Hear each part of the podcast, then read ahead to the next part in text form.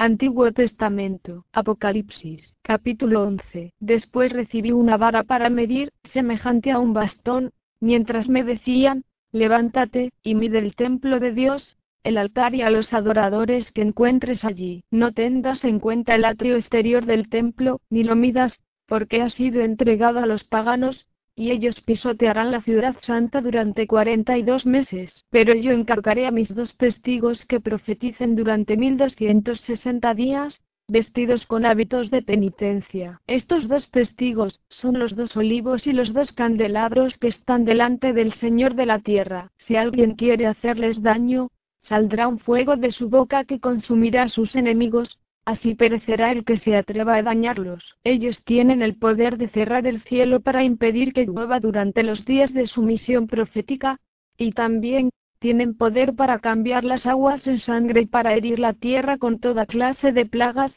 todas las veces que quieran. Y cuando hayan acabado de dar testimonio, la bestia que surge del abismo, les hará la guerra, los vencerá, y los matará. Sus cadáveres, yacerán en la plaza de la gran ciudad llamada, simbólicamente Sodoma y también Egipto allí mismo donde el Señor, fue crucificado. Estarán expuestos durante tres días y medio, a la vista de gente de todos los pueblos, familias, lenguas y naciones, y no se permitirá enterrarlos. Los habitantes de la tierra, se alegrarán, y harán fiesta, y se intercambiarán regalos, porque estos dos profetas los habían atormentado. Pero después de estos tres días y medio, un soplo de vida de Dios entró en ellos y los hizo poner de pie, y un gran temor se apoderó de los espectadores. Entonces escucharon una voz potente que les decía desde el cielo, suban aquí. Y ellos subieron al cielo en la nube, a la vista de sus enemigos. En ese momento,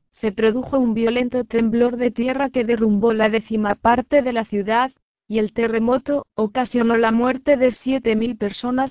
Los sobrevivientes quedaron atemorizados y alabaron al Dios del cielo. La segunda calamidad ha pasado, pero sepan que la tercera está por llegar. Cuando el séptimo ángel tocó la trompeta, resonaron en el cielo unas voces potentes que decían, el dominio del mundo ha pasado a manos de nuestro Señor y de su Mesías, y él reinará por los siglos de los siglos. Y los veinticuatro ancianos que estaban sentados en sus tronos, delante de Dios, se postraron para adorarlo, diciendo, Te damos gracias, Señor, Dios Todopoderoso, el que es y el que era porque has ejercido tu inmenso poder, y has establecido tu reino. Los paganos, se habían enfurecido, pero llegó el tiempo de tu ira, así como también el momento de juzgar a los muertos y de recompensar a tus servidores, los profetas, y a los santos y a todos aquellos que temen tu nombre pequeños y grandes y el momento de exterminar a los que corrompían la tierra. En ese momento,